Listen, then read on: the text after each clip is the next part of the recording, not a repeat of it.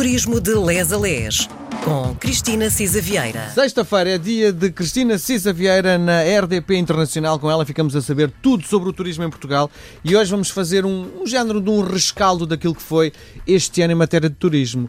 Mais dormidas, mais gente à procura uh, do nosso país como destino. Foi mesmo um ano muito bom, não foi?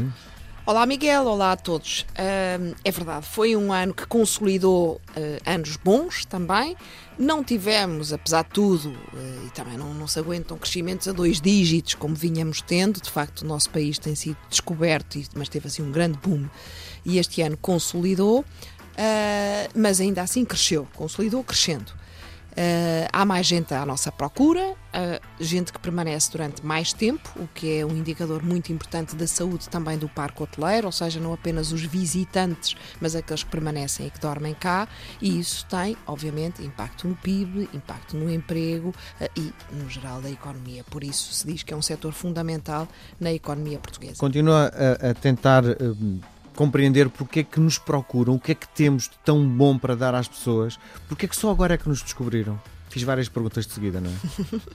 Ora bem, isso dava realmente para todo um programa.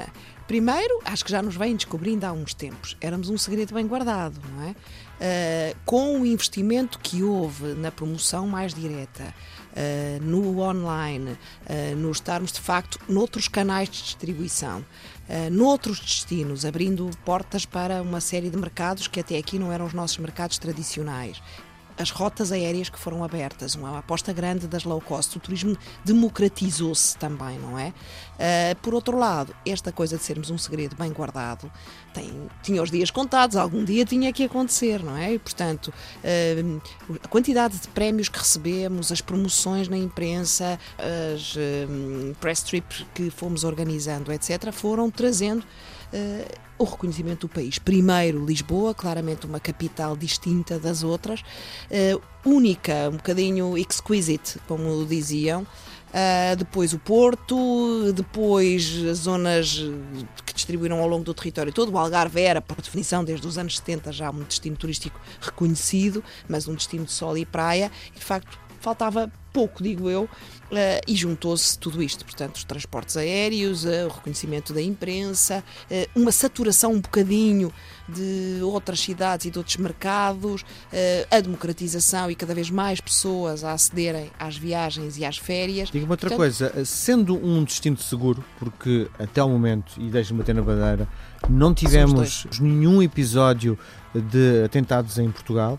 Uh, será também um, um, motivo para que a decisão final de para onde vamos passar férias, Lisboa e Portugal sejam um destino de eleição? Ora bem, eu, eu por acaso sobre isso uh, tenho um bocadinho mixed feelings. Uh, ou seja, de um lado, o sermos é um destino seguro a todos os níveis, digamos assim. Uh, ou seja, nós, uh, tirando obviamente em zonas que já sabemos que são zonas sempre mais complicadas em qualquer cidade, saímos à noite, chegamos à noite em qualquer parte uh, da, das cidades e, e, e, de primeira e de segunda linha. Não há de facto, não estamos debaixo dos holofotes de política internacional, de conflito, não temos de facto nada que nos atraia particular atenção. É por isso que eu dizia um pouquinho dos mixed feelings, essa particular atenção de sermos, de facto, um holofote de destino eh, mundial, eh, desse ponto de vista mais político e de pujança no xadrez internacional, digamos assim. Eh, somos discretos. Uhum. Do ponto de vista da nosso, do nosso posicionamento. Isso é um motivo. Eu acho que esse é um dos motivos. O outro é também, de facto, somos um povo também nós pacífico, não é? Eh, os índices de crimes violentos, mesmo entre, entre nós, de, de, são baixíssimos. São baixíssimos, de facto. E, portanto, aquilo que há, o furto formigueiro, aqueles, eh, pronto, ter atenção no metro, isto, obviamente não desmotiva ninguém. Por outro lado, claro que sermos um destino seguro é muito importante. Aliás, aproveitamos eh, de alguma maneira para os destinos de sol e mar as crises da Primavera Árabe e, portanto, desviou-se parte do tráfego que ia para a Tunísia, para o Egito, para a Turquia, eh, naqueles anos mais negros, 13, 14, 15, para Portugal, mas não foi só isso, não é? Ou seja, Lisboa ou Porto não são destinos concorrentes da Tunísia, da Turquia ou do Egito, não é? Portanto, é porque tem um valor intrínseco. Não gosto de dar demasiado relevo à questão da segurança, para lá do relevo que ela já tem. Finalmente, se pensarmos, por exemplo, que nos anos negros até da ETA, etc., em Espanha, Espanha era já o primeiro destino mundial. Portanto, é evidente que a segurança e que as pessoas sabem que é mais fácil recuperar uh, depois de um atentado uh, terrorista, o turismo recuperar, do que depois de um surto, uh, por exemplo, da gripe das aves ou coisa que o valha. É interessante a resiliência do turista porque nós acabamos por lidar com a situação de insegurança como se fizesse parte do dia a dia. E, portanto, é evidente que sermos um país seguro, pacífico, mas em cima disso também porque gostamos das pessoas, porque falamos um inglês, não é irrepreensível, mas no sentido em que toda a gente. Comunicamos. Exatamente. Uhum. E, portanto, levou a que realmente, eh, até agora, em 2019, realmente voltássemos outra vez a Diga uma coisa, e há possibilidade de crescermos mais? Próximo ano, uh, há essa perspectiva de ser um ano. Bah, de mais turismo em Portugal?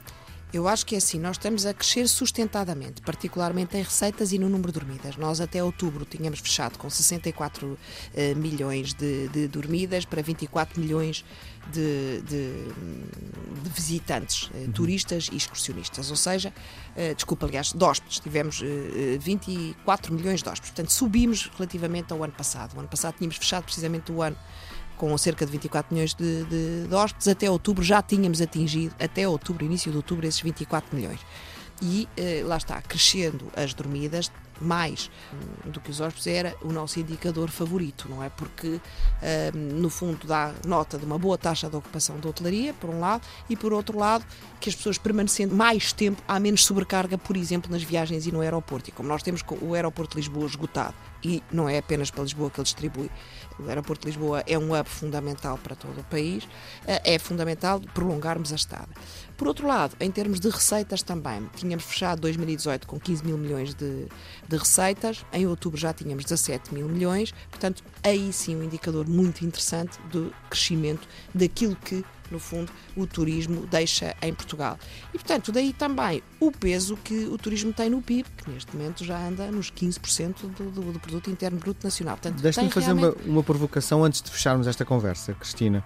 Um, eu li há muito pouco tempo um artigo que dizia que este crescimento é extraordinário, se não há dúvida, é, é provavelmente a área da economia em Portugal com o maior crescimento, mas isso também tem impacto para os nativos, para nós. E eu queria que lhe fizesse um comentário uh, com isto que, que, me deixa também de boca aberta. Custo de vida na grande cidade de Lisboa terá disparado. Comer fora para nós tem um custo que não tinha há seis anos. Gostava que fizesse um comentário sobre isso. Pronto, é assim, por um lado, eh, e bem, disse, isto tem impacto sobre nós. Tem, também tem um impacto positivo sobre a nossa autoestima. Claro. E eu acho que isso também é algo. Hum, digamos assim, eh, mais subjetivo, não mensurável, não é? Uh, embora haja também esta questão do valor da marca, não é? Que também se consegue medir o valor da marca Portugal. E, portanto, sermos reconhecidos por outros faz de nós dizer, pá, afinal, nós somos fantásticos.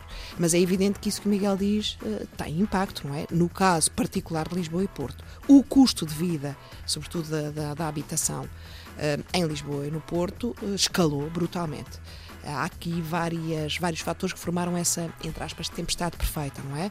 O Golden Visa, o estatuto do, do residente fiscal eh, não habitual e a questão do alojamento local e, portanto, de serem colocados, e que foi o balão de oxigênio para muitas famílias, muitas casas, de facto, que, sem serem classificadas como turísticas, serviram para o alojamento turístico. E, portanto, tudo isso levou a, a um, portanto, uma carestia, um encarecimento grande da habitação também a outros níveis, a nível de outro custo de vida, como dizia, uh, nos restaurantes, nos bares, etc, etc, eu acho que nós temos conseguido manter algum equilíbrio. Ou seja, conseguimos manter as nossas tasquinhas, os nossos hum. restaurantes, etc, etc, a um preço compatível, mas é evidente que, no geral, a vida realmente, particularmente nas grandes cidades, e também nos, até para os estudantes, por exemplo, a questão de Coimbra e a, a residência de estudantes tem tido pressão também. Uh, tem crescido. Significa que nós temos é realmente que melhorar também os nossos salários para podermos acompanhar, uh, de facto, esta maior procura pelo nosso país e pelos nossos serviços turísticos, digamos assim. Cristina, nós voltamos a conversar na próxima semana. É um prazer. Cristina Cisa Vieira, a maior especialista em turismo no nosso país.